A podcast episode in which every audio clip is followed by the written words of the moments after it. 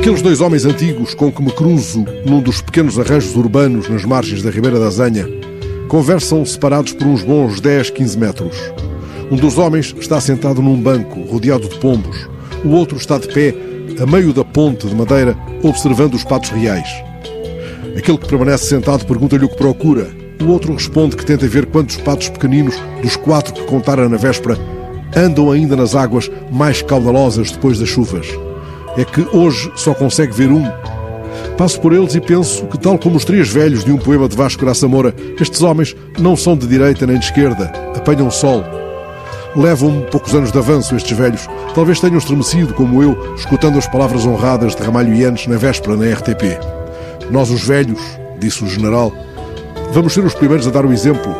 Não saímos de casa, recorremos sistematicamente aos cuidados que nos são indicados e mais, quando chegarmos ao hospital, se for necessário, oferecemos o nosso ventilador ao homem que tem mulher e filhos.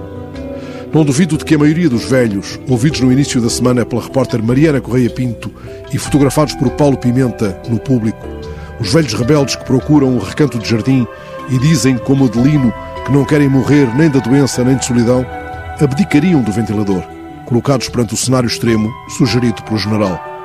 Eles também não abdicam do seu cunhão de sol. Conta Adelino, conversando no jardim com a repórter, trago um sabão rosa, uma garrafa d'água e vou lavando as mãos. Mas não me peçam para ficar em casa. No fundo, Adelino pede que lhe peçam, com fala de gente, que fique mais tempo, um pouco mais, em casa. Que se resguarde. Tantos velhos, Mariana, ela vai ter com eles e leva-lhes o sol de uma fala humana. E no jardim do Marquês encontra Fátima, que parou um instante no regresso das compras. Dentro dos apartamentos, diz Fátima, a pessoa fica maluca. E eu, leitor, falo com ela, de velho para velha, através de Mariana. Imagino que nos pomos a virar do avesso, eu e a velha senhora cansada, a própria palavra apartamento, palavra torcida por dentro. Ela refere-se ao módulo habitacional onde vivemos, mas também à ideia de separação, de retiro, de afastamento.